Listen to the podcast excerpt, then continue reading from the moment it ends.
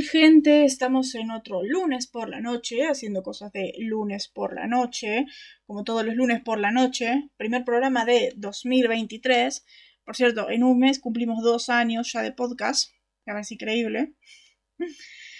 Eh, no sé, me parece genial. Llevamos, ¿qué? 106 programas y ya tenemos dos años. Me parece magnífico, me parece genial. Al final no logramos terminar la temporada 5 antes de terminar el año como queríamos, pero me parece bien cómo llegamos. O sea, ya en dos semanas terminamos la 5, ya falta poco, ya me parece genial. Bueno, sí, cierto. Me parece increíble que esté deportando dos años. Sí. Y más falta, porque todavía no llegamos ni a mitad de serie. Falta lo suyo todavía. Pero bueno, eh, no sé qué podemos decir más de este capítulo antes de empezar. Porque este capítulo tampoco es como que tenga tanta cosa. Así que la verdad yo creo que va a ser un programa bastante corto. Así que vamos a empezar. Bueno, sí, además de eso. ya dije ese primer programa del año y wow. Feliz año nuevo. Eso, feliz año nuevo. Me parece que ya grabamos después de Navidad, así que bien. feliz año nuevo. Empezamos este año con más Supernatural y más podcasts y más cosas. Ya cuando terminemos vamos a hablar de Ghostfacer también. O sea, tenemos que seguir hablando de más cosas porque Supernatural es Supernatural y Supernatural tiene de todo. Hasta que nos cansemos porque Supernatural nunca va a parar. Ojalá que Supernatural nunca pare. Claro, jajaja. Empezamos bien. Empezamos ahora mismo con este magnífico programa. Empezamos con que somos el búnker de los letrados, porque el búnker de los letrados estarán preguntando ustedes, personas bastante curiosas, porque somos los preceptores poseedores cronistas de lo que el hombre entiende en cuanto a la temática supernatural de la gran supernatural de la caótica CW. Supernatural te amo. ¿qué podemos decir? Estamos acá en el episodio 20 de la temporada 5, eh, titulado The Devil You Know, o El Diablo que Conoces. ¿Qué? Sí, o sea, mm, esto no va a parar. sí, cierto. Es el primero del año, no me asustes así muy caótico, todo. Todo es muy caótico acá. ok, son tres hojas. A ver, si ya vieron el capítulo saben, son tres hojas, no hay tanto para decir en el episodio. Es más historia todo lo que pasa. Y seguramente acá va a haber un, pequeño debate porque eh, Julián está a favor de que eh, está en contra de Crowley y yo estoy a favor de Crowley. porque... Eh, porque genial Crowley. Yes, no me ven pero estoy bailando. porque son tres hojas. Así que vamos a meternos ahora. Empecemos diciendo que este episodio fue escrito por el bueno de Ben Edlon, que lo último que hizo fue Sangriento San Valentín, y dirigido por el bueno de Robert Singer, nuestro gran Robert Singer, que lo último que hizo fue esa cosa que a nosotros no nos gusta, llamada SWAT Meet. A ver, no es que no nos gusta, es como. Es ñe. Es como muy ñe. Y ese capítulo no es que es malo, sino que es como de transición. Porque se dan cuenta, no es que pasen cosas fuertes, no es que pasan bombas, no es de atrapar una peste, sino es más como preparaciones. Acá el buscar cómo atrapar a peste, eh, buscar cómo atrapar a muerte, el plan de... Iniciamos con la idea del plan de Sam, es como preparación. Este capítulo es preparación, no es como las bombas. Jajaja, la cosa es que yo lo veo como un demonio, más y que cada segundo puede traicionar. Es que, sí los traiciona. es lo divertido, los puede traicionar y sí los traiciona. Pero bueno, vamos a meternos ahora mismo con la trama de Julián para empezar lo que es este capítulo y empezar todo lo que es en la historia de Supernatural este capítulo, porque Crowley es Crowley. Pongo acá para la trama y acá. Este capítulo fue interesante, bueno, aunque, que soy el único que se acuerda de Ruby. O confiar en un demonio en un caso extremo. A ver, la cosa es, ok, no me lo acuerdo mucho así que hagamos esto rápido, los hermanos encuentran un infectado de peste, Crowley intercepta a los hermanos para hablar, pero obviamente ambos hermanos no dudan en intentar matarlo por lo que pasó la última vez que uno de ellos en una situación extrema como era la salida de Luke. Ah no, don demonio dice a Dean que calle al perro y este lo deja hablar, Dean, ¿te acordás de Ruby? No, Ah, por eso debe ser, también se ganó tu confianza, terminó siendo la razón principal de que te maten, y además de que Lucy salga de la jaula, pero no, oh, escuchemos a demonio buena onda, y esto viniendo del que acepto que Sam entrenara con Ruby pues tener más control de los poderes no es mala idea, y ya ven cómo terminó, lo peor es que ni siquiera consideran la opinión de Sam, que si está con ganas de contarle el cuello, pero es Dean, y con el favoritismo de esta cosa hasta va a ser su mejor amigo, sin importar que sea traicionado, pero bueno obviamente lo escuchan.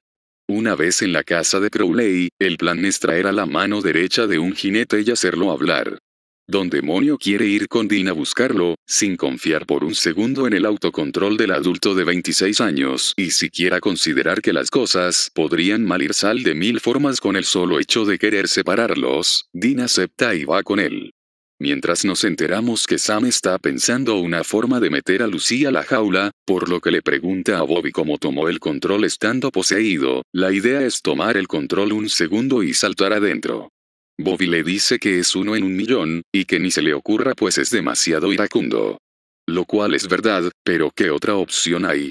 Tirarle un palo adentro y que lo vaya a buscar. Si confiar en demonios es aceptable, aunque Bobby tiene más neuronas y no confía al primer intento, porque esa idea de último recurso no está en la mesa. Aunque eso sí Bobby lo quiere como un hijo y no puede permitirse perderlo. Volviendo al cap, una vez tienen a la mano derecha donde Demonio no quiere volver con Sam, red flag. Nah, solo no confía en que Sam tenga eso que llamamos autocontrol, porque... Sam conoce a este demonio, a la, repito, mano derecha de un jinete. ¿Cómo? Azazel lo puso de guardia y lo guió a Jess, incluso fingió ser su amigo. Ah, sí, el mundo es un pañuelo, pero bueno, luego de Sam tener que dejar encerrado a Dean para poder hablar con ese demonio y demostrar su autocontrol a pesar de que lo tratan como nene de 5 años, consiguen sacarle la información pero un perro del infierno llega, y tienen que huir, no sin antes Crowley traer su propio perro y que pelee con el otro, no se verán ellos pero se ve la destrucción, muy buena pelea. Después Sam tiene su venganza. Terminamos con Crowley pidiéndole el alma a Bobby para encontrar a Peste, aunque Bobby sí batalló, logró convencerlo de que era la única opción. A mí me encanta este capítulo y claro, como decís, seguramente puede ser, a lo mejor. Creo que es más larga mi trama que tu tarea, jaja. Seguramente. a lo mejor sí. No sé, igual yo tengo tres hojas, no sé. Y tengo que ser sincero, es entretenido hacer esto jajaja. ¿Viste? Esto es divertido. Pero bueno, empezamos ahora con las curiosidades y momentos icónicos. Momento icónico me parece el principio.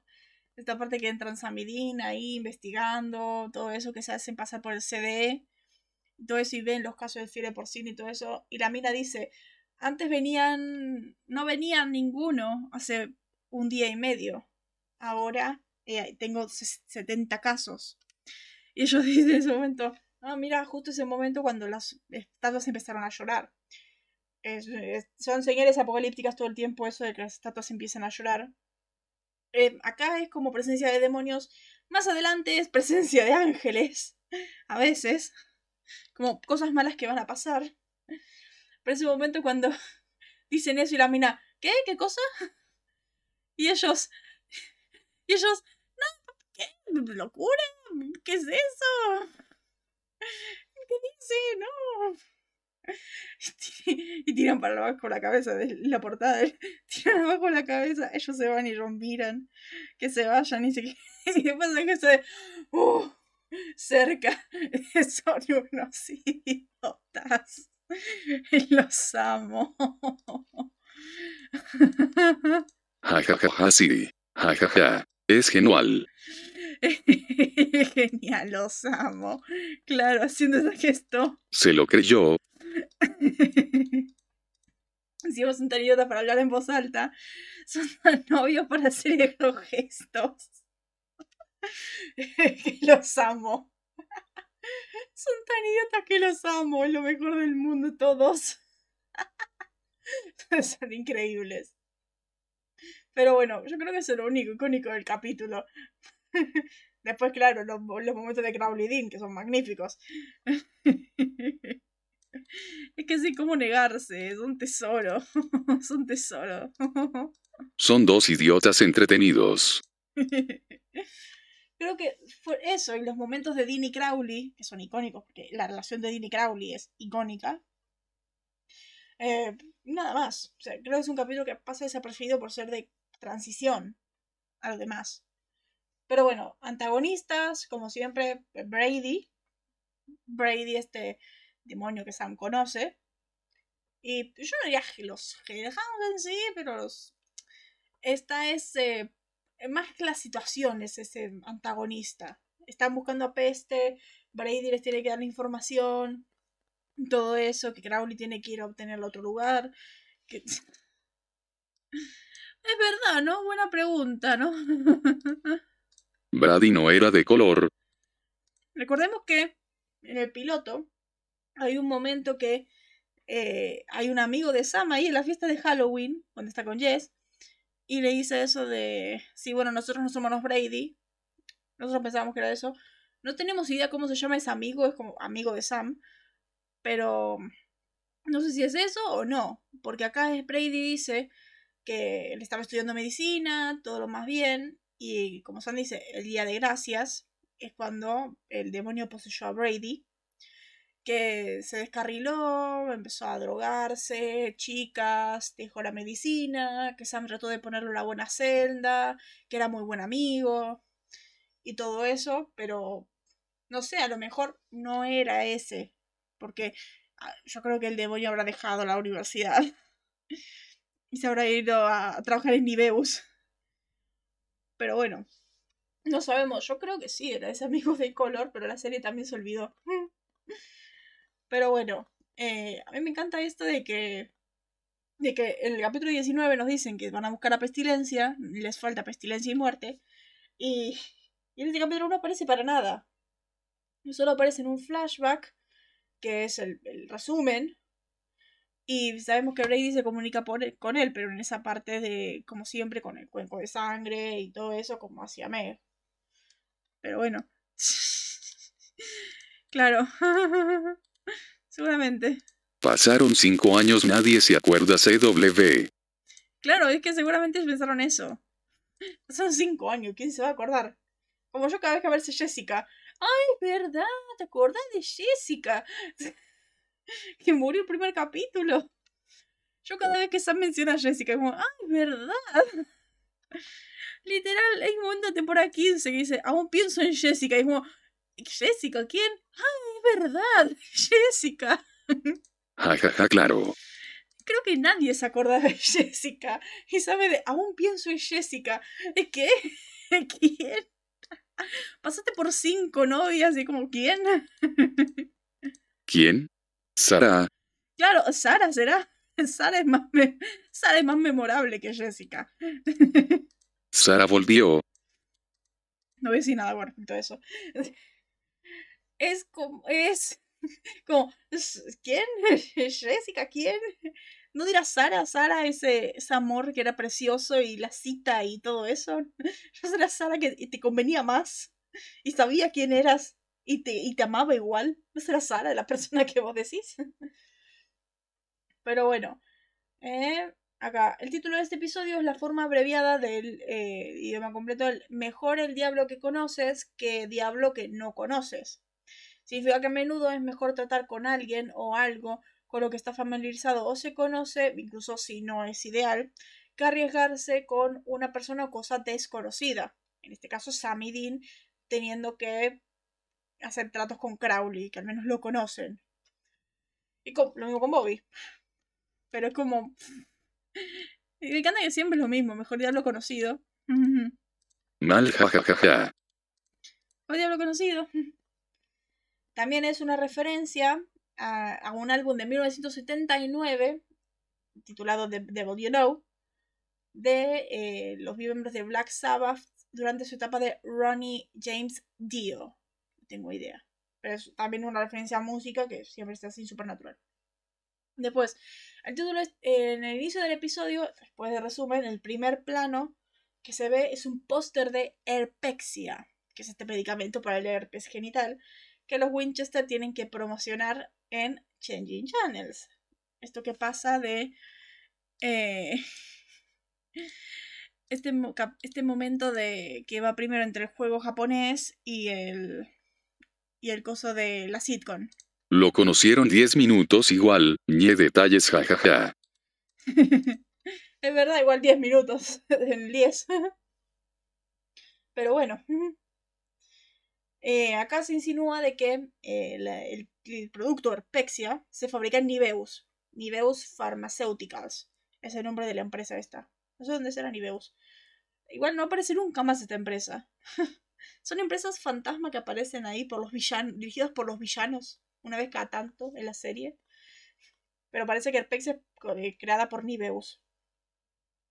Después, al comienzo del episodio, se puede ver que Sam y investiga en el rastro de pestilencia el empleado este de la tienda de Hammer of the Gods, en el final, cuando va al súper y esta escena súper asquerosa, parece estar eh, infectado en el hospital. Esto implica que Pestilencia lo eh, contagió.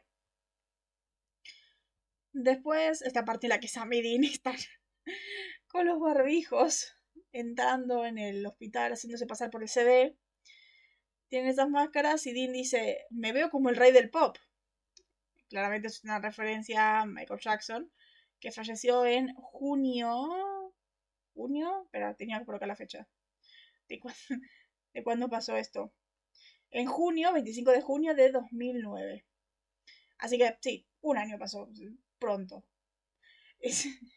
que Sam, que Dean lo mira y Sam, y Sam pone cara y Dean de, ¿pronto? Muy pronto. como, pues querido, muy pronto. Después, esto es un error, que en el principio del en este episodio se nos muestra brevemente el mundo a través de los ojos de un Hellhound, que eso lo vemos siempre, el que ha venido a matar a Crowley. Sin embargo, cuando Crowley llama al, al sabueso y este vuelve hacia él, la bestia no ve al otro Hellhound que estaba de pie junto a Crowley. Es como que el Hellhound no veía el otro Hellhound. Era invisible. Ya que no son. Parece que no son visibles entre sí. Pero es imposible. es imposible esto. A lo mejor esto es porque Kripke y Robert Singer no tenían pensado cómo deberían verse los Hellhounds, porque siempre lo han planeado como algo invisible. No tienen todavía su aspecto real, como se deberían ver. Claro, ¿no? Claro, no sabes de la temporada 2 que queremos ver cómo son los Hellhounds. Todo sea por no mostrar. Claro, no tiene sentido, pero igual, no mostramos. Igual, después de todo, nosotros como audiencia lo vamos a ver por primera vez en el episodio de la temporada 8, Prueba y Error, que es a mí van a crear, eh, van a van a descubrir cómo poder ver a los Hellhounds, que era el pasar unos lentes por fuego sagrado, Así que ahora Sam y Dean tenían unos lentes para poder ver a los Hellhounds. Y ahí es cuando podemos ver cómo son en realidad. Los vamos a ver cada vez. Ahora cada vez que aparece un Hellhound, Sam y Dean se ponen esos lentes para poder verlos.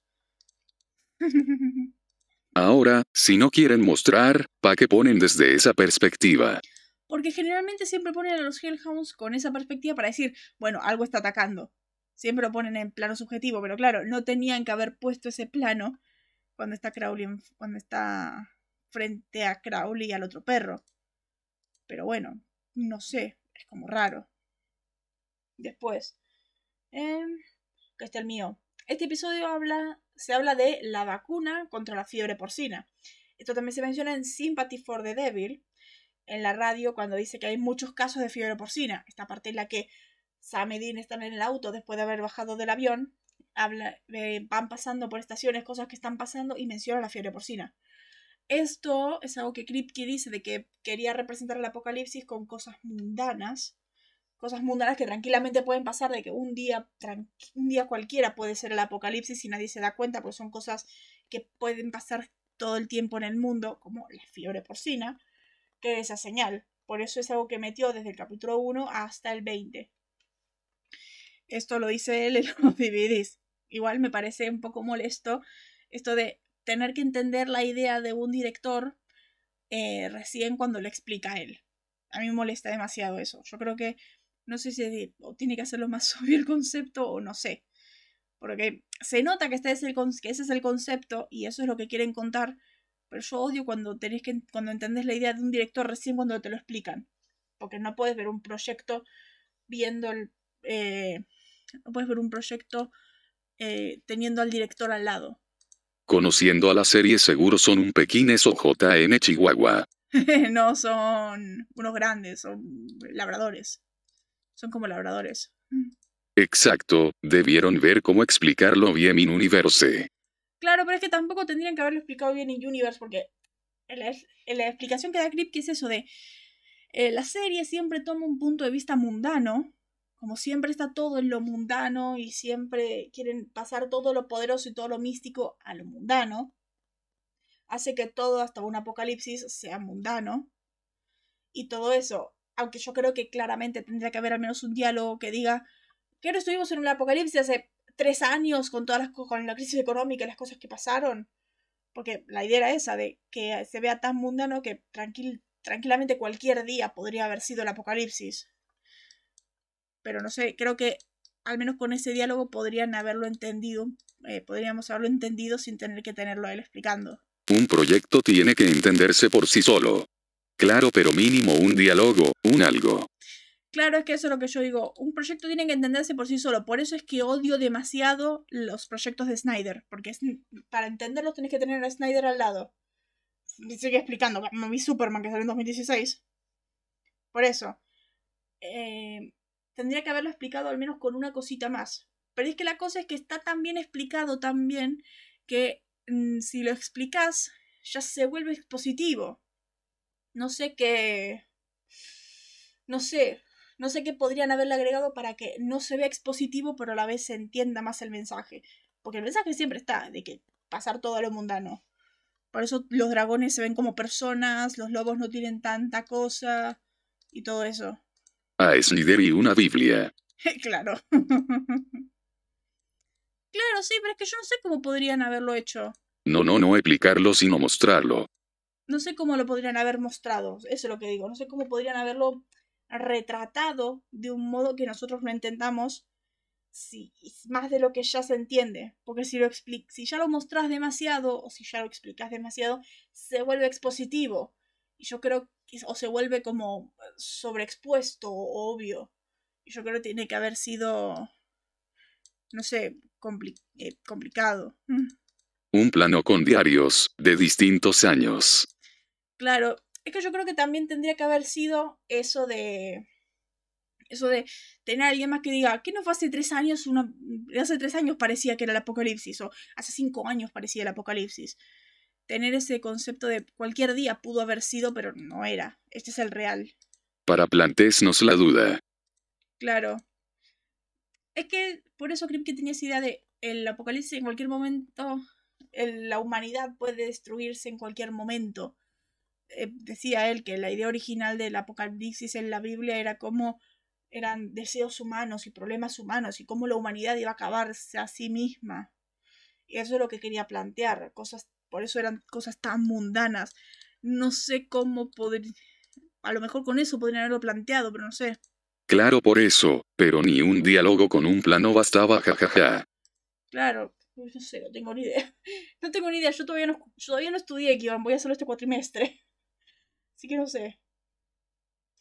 Después, bueno, la oficina de Brady, en la que está en el edificio en Niveus, es la misma oficina de Dick Roman, en Richard Roman Enterprises. Era dos temporadas más adelante. Después, me encanta esto, este es el inicio de la relación homoerótica. es que no sé cómo decirlo. No es homoerótica, pero es como es rara.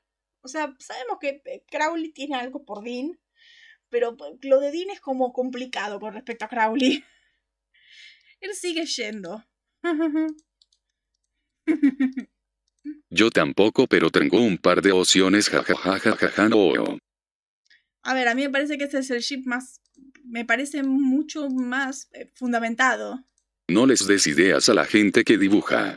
Sí, pero a mí me parece este ship más fundamentado que el de Sammy Dean, el de el Sammy Gabriel, el de Sammy Cass, el de y Cass. Al menos este de Dean y Crowley me parece un poco más fundamentado. O sea, mm, van a haber muchas experiencias que pasen Dean y Crowley. Como, mm, si hay algún ship ficticio que hay que hacer, es ese. es que es como el que más sirve.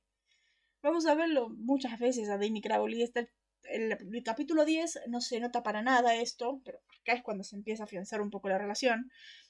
Donde a veces son amigos, a veces toman tragos, a veces Dean le da consejos a él, y todo eso muchas veces son enemigos.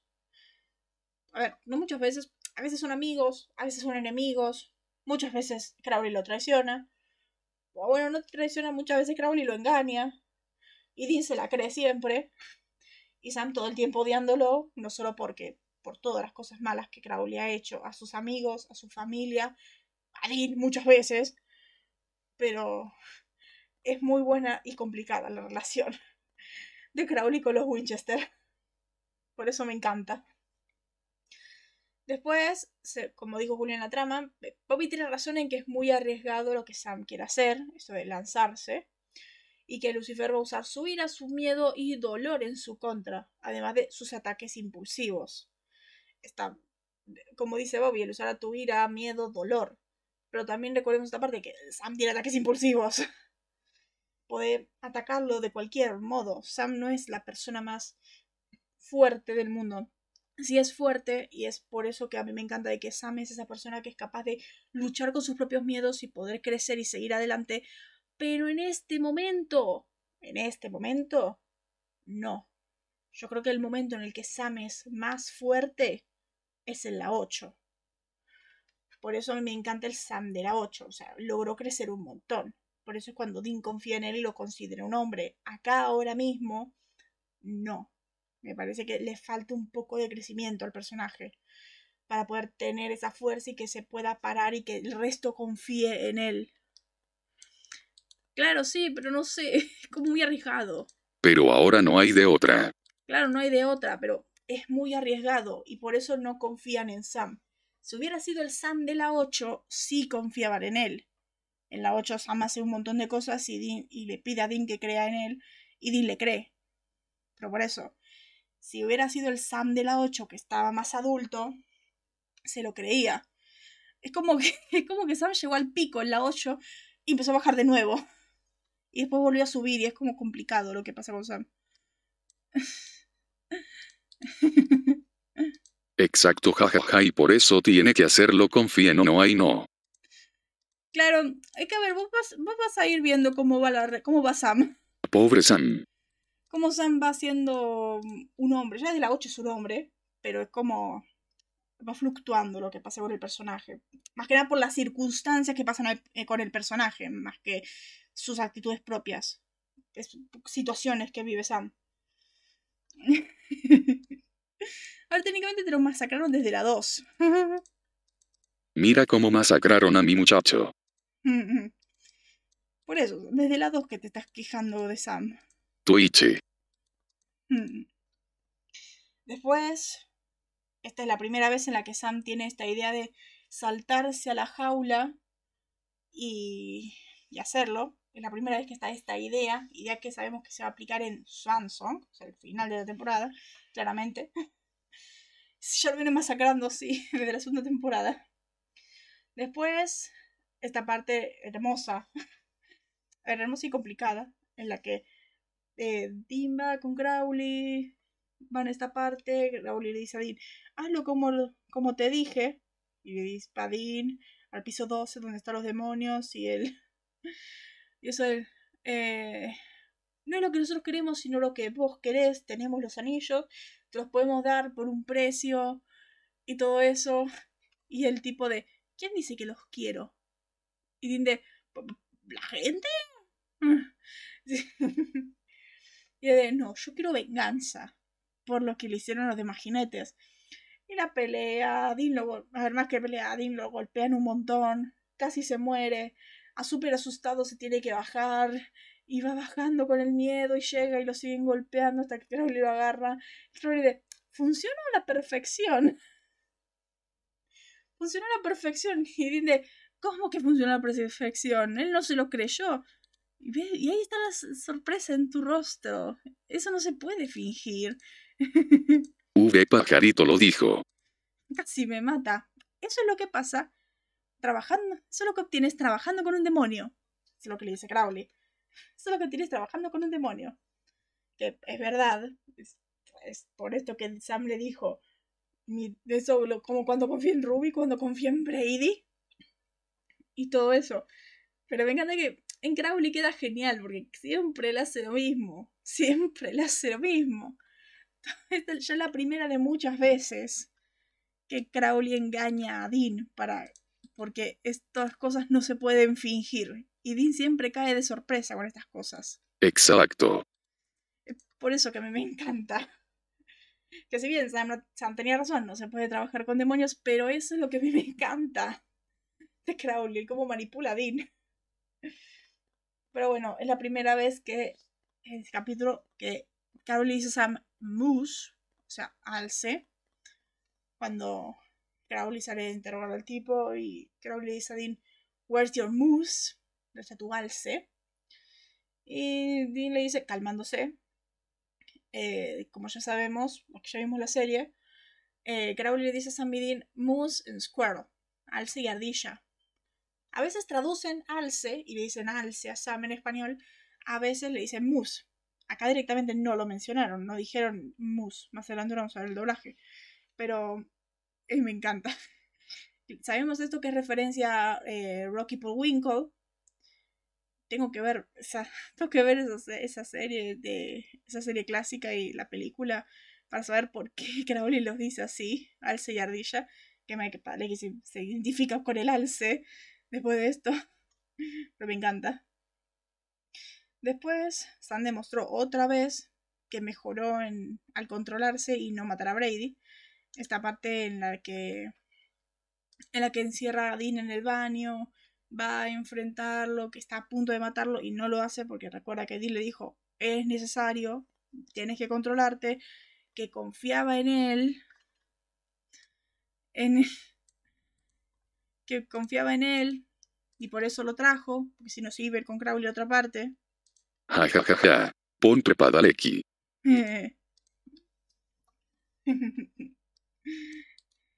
Que por eso recordó lo de Dean, que Dean confiaba en él. Ese es mi Sam. O sea, me encanta Sam en ese momento, que hasta cuando lo libera Dean, Dean le dice, ¿dónde está? Está bien, mentira. No, Dean, está bien. O sea, me encanta que Dean confiaba en él y en esa parte que lo encerró ya dudaba. Porque le dio para dudar. Después esta parte que que dice de que cuando está a punto de obtener esa venganza, Sam, que se la, que se la consiguieron, eh, primero, una parte que a mí me encanta, que es que cuando Dean está poniendo la sal para encerrar a Brady y que Sam pueda tener su venganza, cuando está poniendo la sal, espera un momento que Crowley pase y después cierra de nuevo. Es como es un gesto de que esté esa confianza, pero tranquilamente podría ver lo que haría Sam. Sam lo que haría es eso de cerrarlo y que Crowley se quede ahí. Porque Sam lo odia. Pero Dean lo deja ir. Eso es lo que me encanta. sigue con. Sigue esa relación que a mí me encanta. El inicio de una larga y hermosa amistad. Confianza de 10 minutos. Ah, no 10 minutos, va, pasa y crece esto. esta parte que a mí me encanta de que empieza y dice, todos esos ángeles, demonios, su hijo de perra, no entienden, ¿no, Sam? Sam todo súper enojado. Dice, no, no lo hacen, Dean. Y dice, verás, Brady, nosotros somos de los que deberías estar asustado. Y me encanta. me encanta cuando Sam y Dean se hacen los super varas. Todo el tiempo. Los amo. Increíble. Después de ese momento cuando Crowley está con Bobby que dice de que puede hacer cualquier cosa. Crowley dice, digamos que cuando reciben los Grammy no deberían agradecerle a Dios. ese discurso me encantó. Ese momento me encantó. Después una referencia hay una sola cuando dice sal de tu baticueva y hagamos la transacción, que es cuando Dean hace este discurso que Crowley le dijo que diga a Brady. Esta claramente es una referencia al batimóvil, digo a la baticueva de Batman, que en la serie hace muy seguido esas referencias a, a Batman. De hecho, cuando en el búnker dice Sammy hallamos la baticueva, siempre hay referencias a Batman. Ama a Batman. Ok, como encerramos a Lucy. Pero sí, es que también es eso. bueno, no hay otra opción. Sam debería tirarse, pero claro, es que no quieren perder a Sam directamente. No solo es de no confiar en Sam, no quieren perder a Sam. Sam Sammy, es Kid. No quieren perderlo. Pero bueno, vamos al doblaje. Doblaje, eh, son poquitos también. Esta parte que en todo el capítulo dicen fiebre porcina en inglés. O gripe porcina. Eh, Persian, Persian flu o algo así. Pero en español dice la influenza. La influenza es como se le dice a la gripe. Así que es raro, porque viniendo de que el primer capítulo le dicen fiebre porcina, tendrían que haber respetado eso, ya que son lo mismo. claro. Exacto, y que pregunten. Pueden darle lo que sea. Claro, no sé, da miedo. Después de esta parte donde Crowley aparece por atrás de Brady para salvar a Dean, en español dice buenas noches. Y dice en inglés buenas noches, tío, uncle.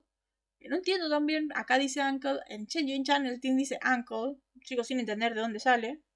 Pero bueno. Después eh, el discurso que Crowley le da a Brady. Claro. ¿Cierto? Esto, mis niños, pasa cuando no se establecen reglas. Cierto. Eh, este momento que en español dice, y cuando los humanos se hayan ido, nosotros moriremos. Porque ahora dice por qué nos mataría, él nos creó y todo eso. En inglés es más obvia la referencia que dice, cuando la estrella de la mañana limpia la casa, todos nos vamos fuera. Cuando la estrella de la mañana limpia la casa, estrella de la mañana, Morning Star, Lucifer. Es, estrella de la mañana es como el apellido de Lucifer en la serie de Lucifer, por eso lo traduje así. Después, como había dicho, esta de Where's Your Moose, ¿dónde está tu moose? Tu alce. En español lo tradujeron como ¿y tu hermano? Porque acá claramente todavía no le dicen alce y ardilla. Eso va a estar desde las 6, me parece desde las 6 lo necesita al C, pero me parece que en la 9 hay un momento que le dice mus. Y a ti te dicen mus. me encanta. Después, bueno, la audiencia de este capítulo. Bueno, me. me sorprende que Dean sea que es Morse. Dean es la ardilla, Squirrel. que no tengo idea cómo es la dinámica de Rocky por Winkle. Porque a lo mejor es por eso. O sea, para Crowley y Sam son un par de idiotas. Pero como que Sam es el, el perro faldero de Dean muchas veces, parece. No sé. No tengo idea cómo es la dinámica, tengo que verlos. Claro, sí, es que a lo mejor ya lo habrá dicho Moose antes, pero no. No, no, claro, pero que Dean sepa a quién se refiere. No sé, a lo mejor porque sabe que se refiere a él porque es muy alto, o a lo mejor fuera de cámara le habrá dicho Moose a Sam. No sé. Pero bueno, la audiencia es de 2.38 millones de este episodio, mientras que Diario de Vampiros tiene 3.39 millones. No puedo entender por qué tiene tanto y eso que la vi. Pero bueno, eh, el episodio 20. El episodio que toca es un 29 de abril, de tres días, 30, 1, 2, tres días antes del cumpleaños de Sam antes de que Sam cumpla 27. 3.39 millones. El episodio es escrito por los showrunners Kevin Williamson y Julie Pleck. Ya verán por qué, porque es muy importante este capítulo. Dirigido por Liz Fredland Fredlander.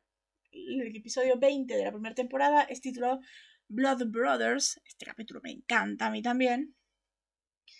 Y dice lo siguiente, Elena descubre lo que realmente sucedió cuando Damon y Stefan vuelven, mientras que Stefan se esfuerza por llegar a un acuerdo con su pasado. Tanto él como Damon revelan partes de su historia a Elena, hasta que finalmente descubre la verdad acerca de cómo se convirtieron en vampiros. Pearl tiene un desagradable enfrentamiento con Jonathan Gilbert. Damon y Alaric tratan de encontrar un misterioso evento antes de que Jonathan lo haga, y la amistad y el coqueteo entre Jeremy y Anna sigue creciendo. Anna en realidad, spoilers, Anna en realidad es la hija de Pearl. Del siglo XIX, Pearl era amiga de Catherine. Catherine, la maldita Catherine, que me encanta ese capítulo porque es todo el origen y todo lo que está pasando. Stefan se estaba limpiando después de lo que había pasado. Exacto. esa Catherine. Taune 2. Exacto, aunque esa serie salió antes, así que Town, aunque el personaje de Town existe desde los 60 bueno, desde los 50 no, 60 1961 por ahí. Pero bueno, eh, el origen a mí me encanta porque es esa historia de en el siglo XIX, eh, Catherine manipulaba a Stefan mientras salía con Damon y estaban con los dos, pero en realidad ella estaba enamorada de Stefan y Damon solamente se metía en el medio. Damon la amaba en serio. Y pasó esto de que Damon quería convertirse en vampiro, así que consumía, eh, así que ella le daba de su sangre, cosa de que cuando mueran eh, despierta así, mientras que ella hipnotizaba a Stefan para que él consuma la sangre de, vampiro de Catherine. Pasa que eh, hay un revuelo porque en Mystic Falls en el siglo XIX están buscando un montón de vampiros eh, porque todo un quilombo, están matando gente y todo eso.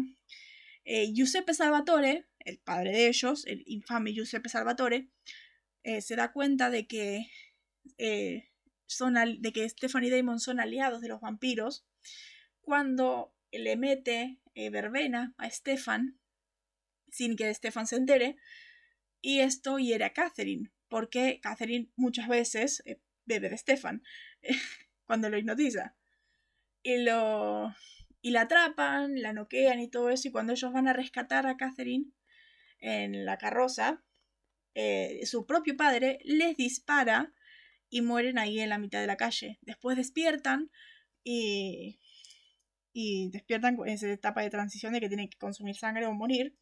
Damon quería morir, Stefan no se pudo controlar, fue a ver a su padre para decirle la verdad y pedirle perdón y todo eso. Stefan siendo un niño de 17, que amaba a su padre y todo eso y nunca quería decepcionarlo y todo eso. Eh, se dio la tentación, esa tentación que es muy fuerte en Stefan, que hizo que mate a su propio padre, consumiendo su sangre, por lo tanto se convirtió completamente en vampiro. Y como cae en eso que yo digo, esa falta completa de autocontrol que parece Sam cuando está drogado, eh, le dice a Damon, hacelo vos también, Damon quería morir, le dice, hacelo, eh, va a ser divertido, vamos a estar juntos por toda la eternidad y todo eso, y le, y lo hace, le lleva una mina para que, para que coma, que le dice, te llevé, eh, la merienda, algo así decía. Y así es cuando ambos se convierten en vampiros. Demo no quería ser vampiro, quería morir, así que le dice a Stefan, eh, vos querías que toda la eternidad seamos hermanos, ahora te espera una eternidad de miseria. Por eso es que Damon siempre quiere hacerle la vida imposible a Stefan en la primera temporada.